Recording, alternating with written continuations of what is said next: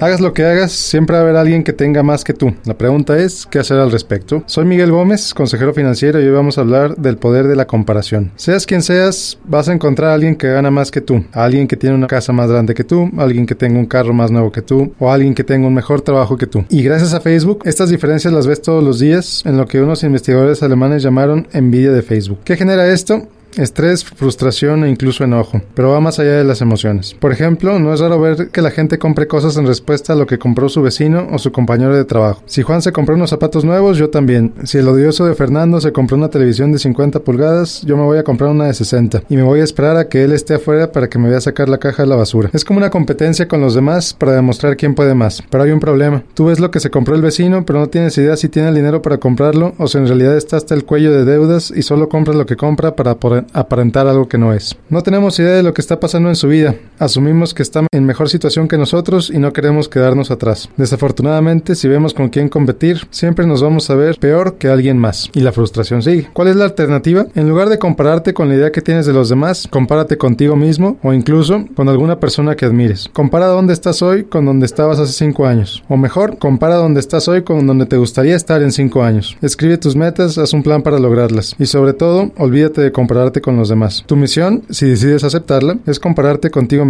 Suena fácil, pero no lo es. Lo primero y lo principal es cambiarte de canal y empezar a ver hacia adentro en lugar de ver hacia afuera. ¿Qué vas a lograr? Primero vas a mejorar tus finanzas porque ya no vas a estar compitiendo con el vecino. Pero más importante, vas a hacer todo lo que esté a tu alcance para crecer y para ser mejor. Para ser mejor amigo, mejor esposo, mejor padre mejor madre. Y Después de todo, ¿quién no quiere ser mejor? Si quieres desenredar tus finanzas, mándame tus preguntas a la página de Facebook del programa Noticias MBS El Paso Juárez y sígueme en Twitter en Miguel G. García. Soy Miguel Gómez, consejero financiero, Noticias MBS.